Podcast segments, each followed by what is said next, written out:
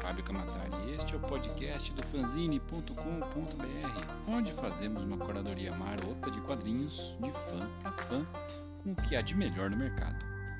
E ao completar o nosso primeiro ano de vida de podcast, porque na internet já estamos aí desde 2007, reunimos parte dos fundadores do fanzine Acesso, da era iboriana do papel, para celebrar o retorno triunfal às bancas do cimério mais brucutu de todos os tempos, Conan o Bárbaro. Então acompanhe conosco essa edição especial de final do ano de 2019. Quem sabe vira uma tradição, assim como o especial Roberto Carlos, a retrospectiva da Globo e todos esses programas e afins que a gente está acostumado.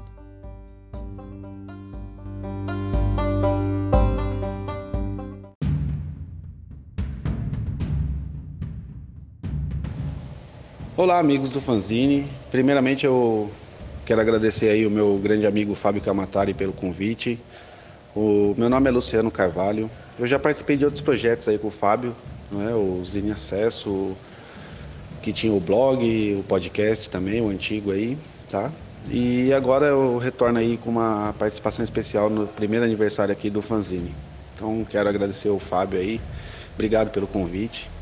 E o Fábio pediu para eu falar sobre as origens do Conan, que é um personagem tão querido entre, entre os leitores, né?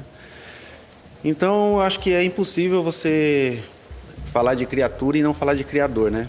Não mencionar o, o escritor aí, o cara que criou o, o personagem Conan, que é o Robert Irving Howard, o homem que deu uma nova dimensão ao subgênero espada e feitiçaria né? por meio de construções de, de mundos elaborados, personagens poderosos, ameaças sobrenaturais, que era muito recorrente nas suas histórias, e que mais tarde viria a influenciar inclusive diversas gerações de escritores, como Tolkien, George Martin e outros. Né? O Robert Howard ele nasceu em 1906 e ele morreu cedo, né? morreu jovem, ele morreu em 1936, ele se suicidou mas isso não quer dizer que a vida dele foi medíocre, pelo contrário. O cara deixou um legado incrível aí. Ele foi nascido no Texas, né? Era filho de um médico e passou a infância ali nos, nos desertos texanos, ali, né?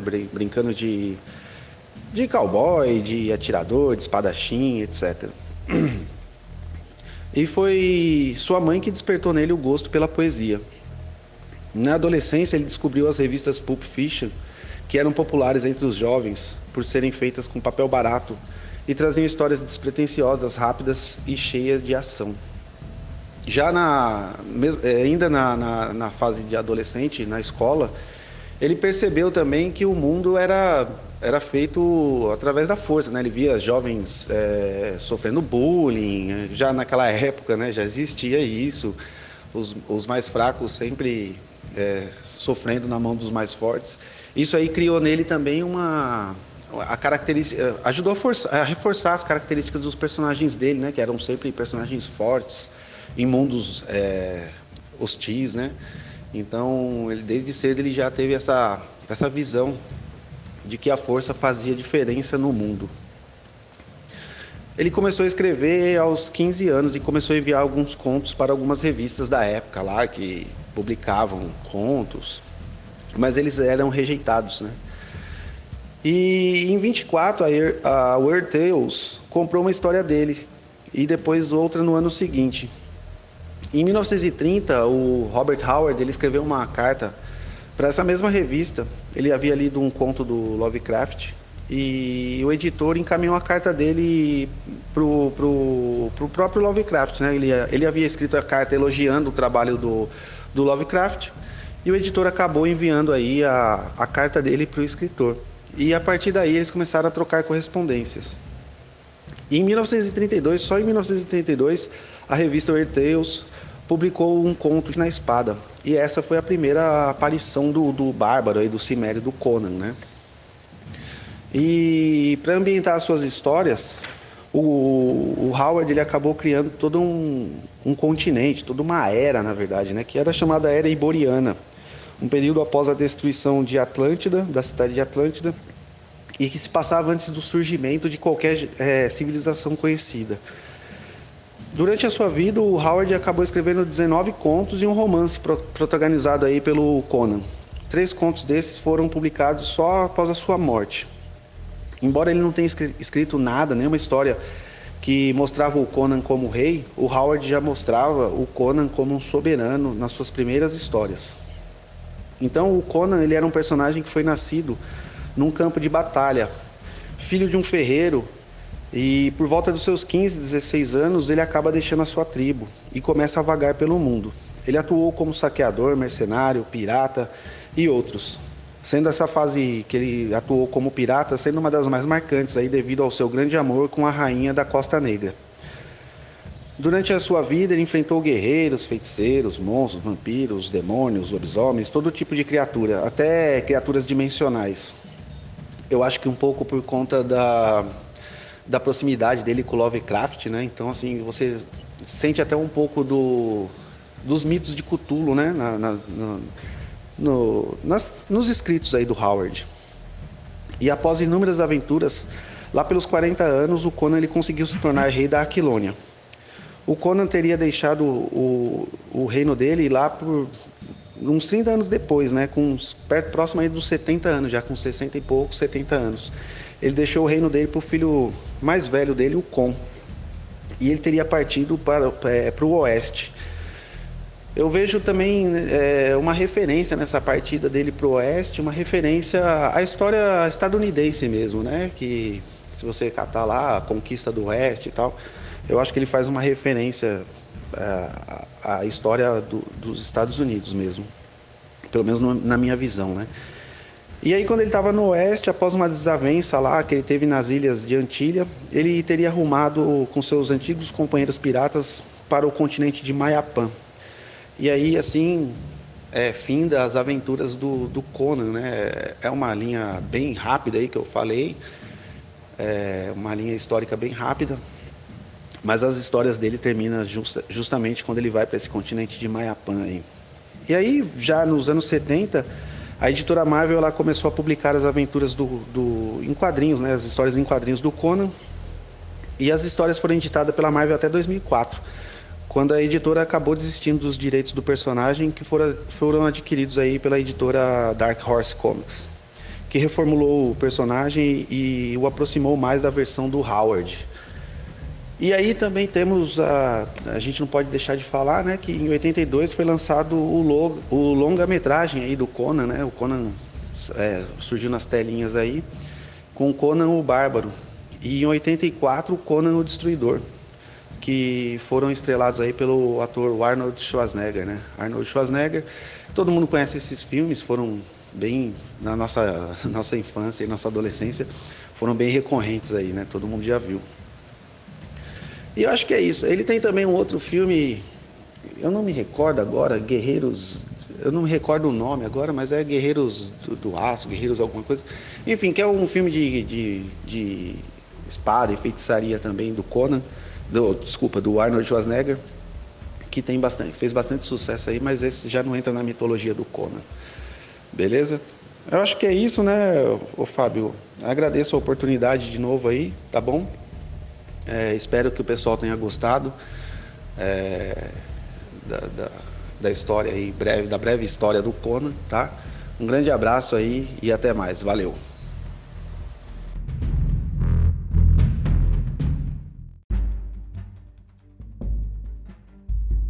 Fala Fabião, primeiramente eu agradeço muitíssimo o seu convite para participar deste programa especial sobre Conan. Para quem me conhece, sou eu Correia, amigo das antigas do Fábio já tivemos blog junto com outros amigos, os em acesso. Depois fui montar blog sobre retro games. Por fim, hoje em dia tem um canal no YouTube junto com meu filho para a gente falar especialmente sobre games antigos, colecionáveis e HQs, o Classic Edition. O endereço é youtube.com/classic edition, facinho.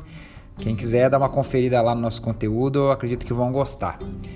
Mas então, voltando ao homenageado especial dessa edição, por sugestão do Fábio até, eu não vou falar do Conan propriamente dito, mas sim de um outro personagem que foi inspirado nele, o He-Man.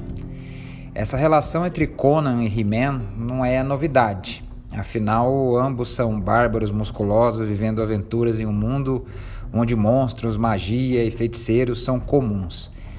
E essa relação se estreita ainda mais quando, por muito tempo, nos primórdios da popularização da internet, uma historinha foi ganhando força e ganhou status até de lenda urbana, de que os bonecos da linha Masters of the Universe, na verdade, seriam bonecos do filme Conan o Bárbaro, que, por ter sido considerado violento demais para o público infantil, a fabricante de brinquedos, a Mattel, de última hora desistiu de lançá-los. E às pressas modificou as figuras para os personagens que hoje em dia a gente conhece. Esse mito ganhou ainda mais força porque a Mattel de fato obteve os direitos do Cimério de Bronze junto à Conan Properties International, porém nunca chegou a lançar produtos relacionados a ele. E ainda porque após o lançamento do He-Man, chegou a ser processada por ela pelas enormes similaridades entre ambos os bárbaros.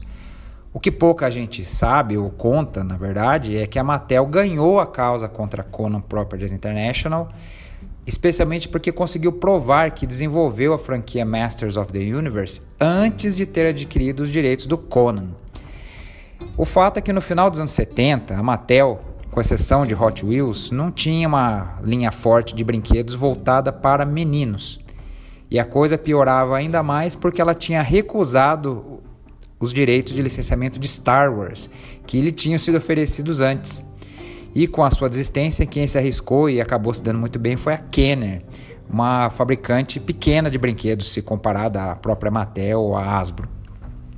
A Kenner estava dando uma surra nas demais quando o assunto era brinquedo de meninos e a Mattel precisava se mexer para ocupar um lugar ao sol nesse mercado aí. Sendo assim, depois de muita pesquisa e esforço, observando que os meninos gostavam de brincar, chegaram a alguns temas, como policial, espacial, militar e também Sword and Sorcery, ou espada e feitiçaria. E em uma reunião muito decisiva, com a apresentação de três protótipos criados por Roger Sweet, para um personagem que seria batizado de He-Man, o tema Espada e Feitiçaria venceu, com um bárbaro de expressão raivosa sendo o escolhido. Nascia ali então uma lenda do mundo dos brinquedos. E com aquela ideia em mãos, a tarefa de criar os primeiros personagens e seus respectivos designs foi passada ao artista Mark Taylor, pois o seu estilo fazia muita alusão à arte de Frank Frazetta, cujas gravuras de Conan serviam de inspiração para a equipe que trabalharia a partir de então com He-Man. Dessa primeira iniciativa, outros personagens nasceram, como Mentor, Tila, Aquático, Homem-Fera e, é claro, o Esqueleto. A inspiração e a relação com Conan também não terminaria por ali, pois muitos artistas que já tinham trabalhado com o Cimério seriam contratados pela Mattel, fosse para a criação de artes promocionais ou para embalagens, como é o caso do Earl Norton, ou então para a confecção das primeiras mini-comics, que eram pequenas HQs que acompanhavam os personagens, cujo, cujo desenhista inicial fora o grande Alfredo Alcala. Nessas mini-comics iniciais, aliás, He-Man era muito mais bárbaro do que ficaria estabelecido mais tarde. Não havia identidade secreta, nem príncipe Adam, nem rei Randor, ou sequer um reino. Eternia era um planeta selvagem, lembrando muito a era iboriana, e as armas que seu mais novo herói utilizavam eram um machado de batalha e um escudo. A espada do poder, a Power Sword, era dividida em duas, e só quem possuísse ambas as metades poderia usá-la como chave para abrir o castelo de Grayskull, fonte de conhecimento inimaginável e de poder místico do planeta. Então, nada de pelos poderes de Grayskull nessa época. Mais tarde, viria o desenho animado desenvolvido pela Filmation, o que fez o personagem e seu universo explodirem em popularidade, gerando todo tipo de licenciamento para Mattel. Pela primeira vez, eram as outras mídias que licenciavam uma marca de uma fabricante de brinquedos e não o contrário. E o resto é história. He-Man e os Mestres do Universo entraram para o imaginário popular e cravaram sua marca na cultura pop. Mesmo tendo sido fortemente inspirado em Conan e todo o universo criado por Robert Howard, bem como pela arte de Frank Frazetta, He-Man foi capaz de caminhar por suas próprias pernas, criando uma legião de fãs na qual eu me incluo, e resistindo ao teste do tempo. Um novo longa-metragem e uma nova série animada estão vindo aí, o que não poderia nos deixar mais animados. Por fim, agradeço novamente a você, Fábio, pelo convite. esperando que tenha atendido às suas expectativas para contribuir com esse episódio tão especial. Grande abraço a você, meu amigo, e a todos os seus ouvintes.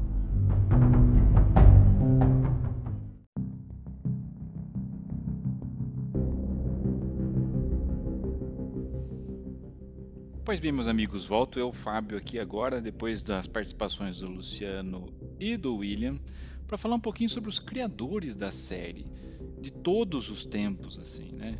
E começando por Robert Irving Howard. Bom, Robert Howard, como é mais conhecido, ele nasceu em janeiro de 1906, no Texas, e teve uma juventude marcada pelo boom do petróleo na década de 20, 1920, quer dizer, quase 100 anos, e que proporcionou tanto a prosperidade como a corrupção e a decadência, que geralmente costumam ser associadas. Essa visão da sociedade influenciou fortemente o seu trabalho, através do qual ele denunciava as lacunas da civilização. Ele fez a sua estreia na revista Pulp Strange, Strange Tales, onde publicou o seu primeiro relato de Conan em 1932, numa história chamada The Phoenix and the Sword. As histórias de Conan rapidamente alcançaram um sucesso estrondoso, mas Howard, vítima da depressão, levava uma vida difícil. Ele acabou colocando fim à sua vida em 11 de junho de 1936, deixando muitos escritos inéditos. Redescoberta no final do século XX, a sua obra foi devidamente apreciada. Hoje, Howard é considerado um autor cult e um dos pais da fantasia heróica. Também não podemos deixar de falar de Roy Thomas. Sim, Roy Thomas nasceu no 22 de novembro de 1940, no estado do Missouri. Em 65, ao concluir os estudos, ele começou a trabalhar na DC Comics e depois na Marvel como roteirista, convidado por quem? Stan Lee, o célebre editor da Marvel Comics. Na época, ele roteirizou séries populares como The Amazing Spider-Man, Thor, Fantastic Four, Avengers, Capitão América, Iron Man, X-Men, enfim, Roy Thomas acho que passou por todos os personagens. E quando chegou 1970, Roy Thomas convenceu Stan Lee a publicar Conan o Bárbaro, uma série de quadrinhos adaptando a obra então de Robert E. Howard, que inicialmente foi ilustrada por Ken Barry Windsor Smith, um gênio, e logo depois, talvez por seu artista mais longevo, John Buscema. O projeto teve sucesso mundial e Roy Thomas escreveu mais de 120 números. Já que a gente falou de, dos artistas, né, dos desenhistas, vamos falar então de Barry Windsor Smith. Ele nasceu em Londres em 1949 e foi o primeiro artista europeu a trabalhar para a Marvel. Mostrando sempre mais interesse pelos quadrinhos do que pela pintura, o seu trabalho acabou chamando a atenção de Stan Lee, que o convidou para colaborar com a Marvel, principalmente na série dos X-Men. Porém, ele se tornou mundialmente conhecido graças a Conan, que ilustrou durante os três primeiros anos da série.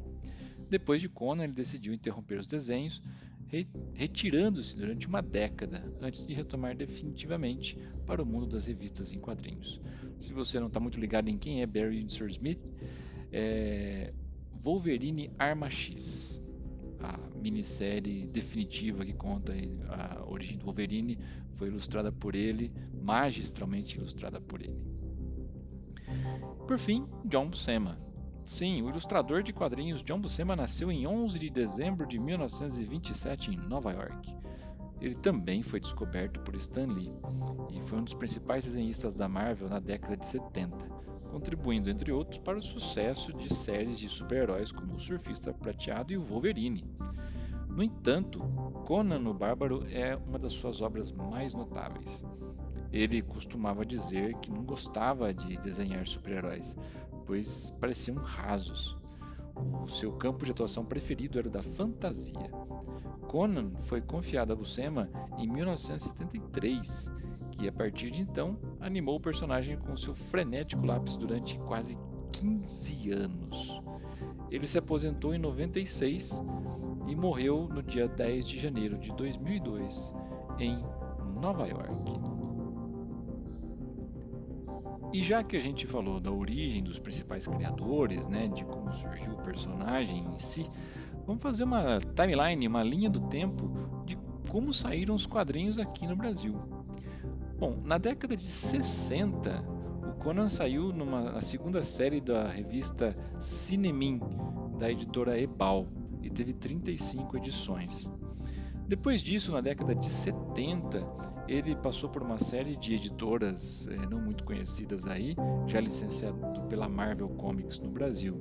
Então ele teve Conan o Bárbaro, teve na revista Doutor Mistério, Conan o Selvagem, Hardan o Selvagem, né? biografia de clássicos, também uma série ilustrada, até que chegou em 76 na editora Block, com, com, com o título Conan o Bárbaro em 76, até que, né, com a explosão da Abril no final da década de 70, licenciando aí tudo da Marvel, em 79 ele entrou na revista Heróis da TV, já na segunda série, onde teve 112 edições participando. Bom, aí já com nos anos 80 com a Abril, né, ele teve o Almanac do Conan, apenas três números. Grandes Heróis Marvel da primeira série ele participou é, de 66. Né? Ó, a Espada Selvagem de Conan, que eu acho que é o título mais icônico dele, né? Ele teve 205 edições, quer dizer, ele esteve de 1984 até 2001 nas bancas.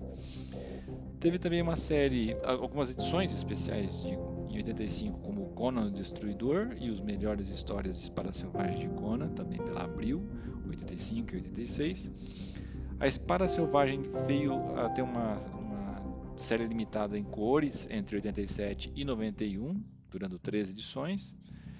Conan Especial, quer dizer, alguns números avulsos entre 89 e 90 pela Abril em 5 edições. Ele apareceu aí nas Aventuras dos Trapalhões também, em algum momento, na série dos anos entre os anos 80 e 90. Teve uma revista bem legal que eu cheguei a comprar, que era Conan Rei, outra visão já de um Conan mais maduro, e teve 24 edições. Passou por Graphic Marvel, teve um, ele a, a, Espada Selvagem teve uma, teve uma reedição por quatro anos pela Abril em 90, entre os an nos anos 90, entre 90 e 94, também 54 edições.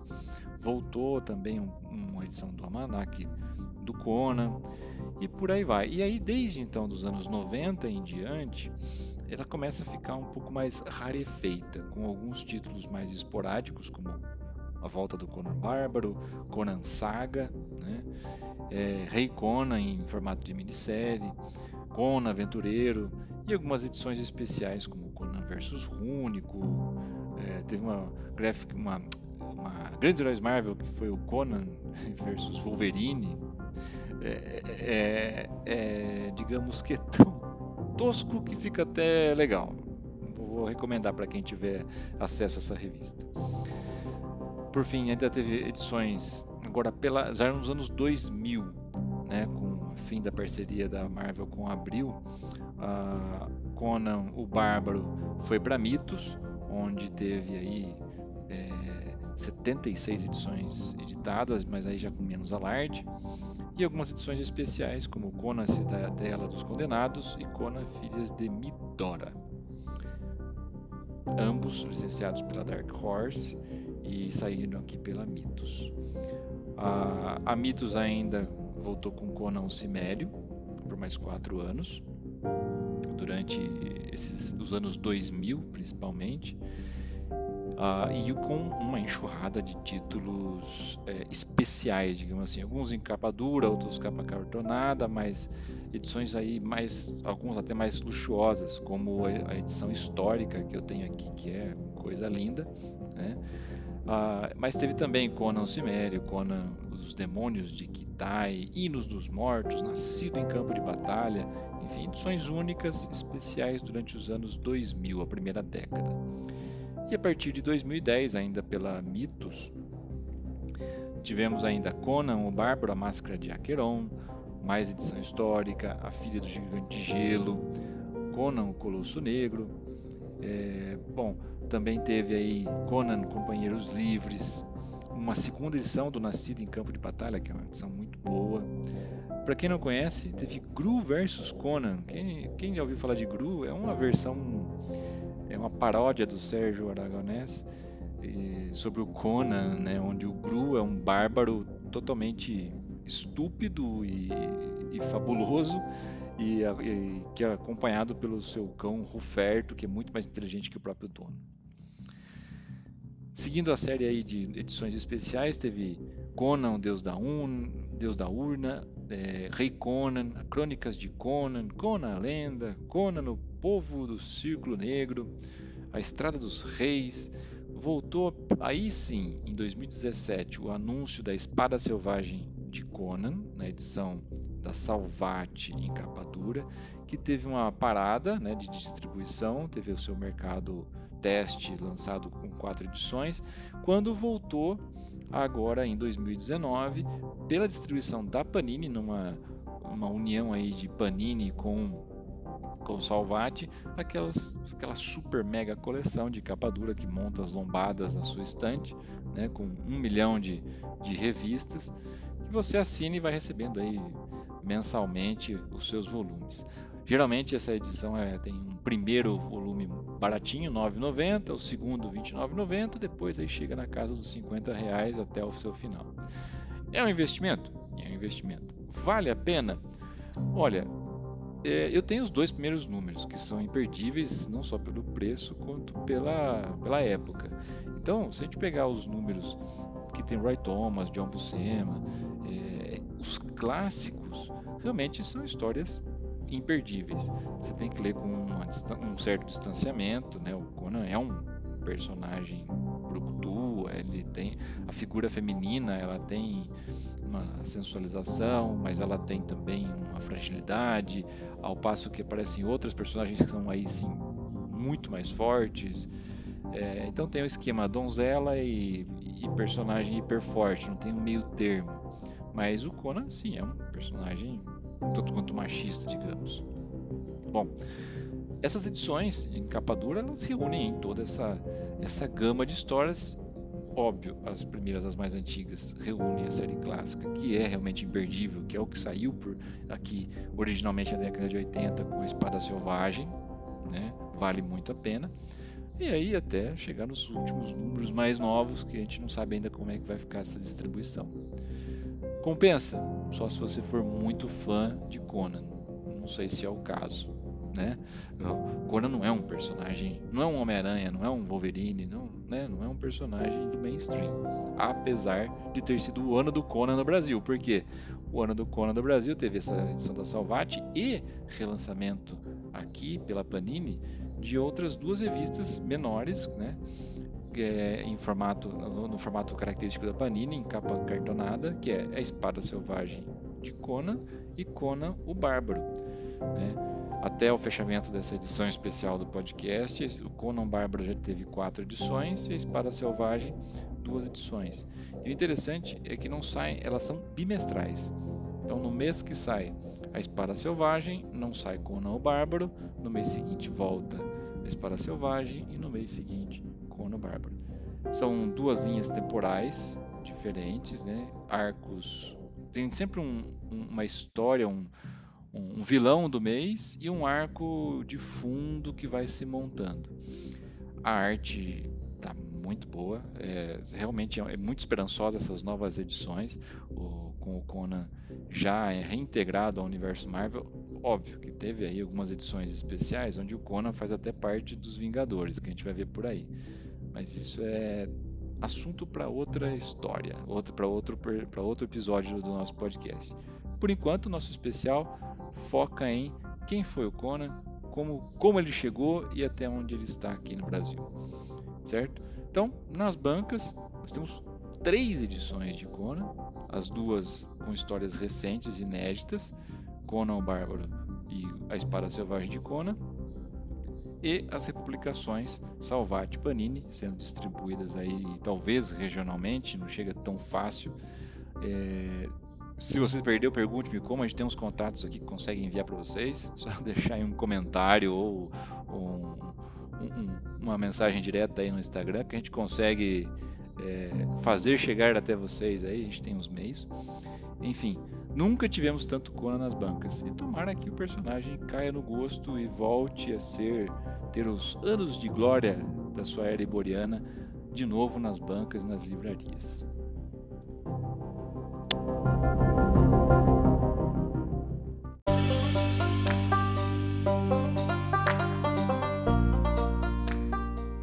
Beleza, meus amigos? Se vocês gostaram desse conteúdo, acessem aí fanzine.com.br para conferir o texto na íntegra e também outras séries de artigos e podcasts onde mergulhamos ainda mais no universo dos quadrinhos fora do mundo dos heróis. Escolha sua plataforma de podcast preferida, por exemplo, Spotify.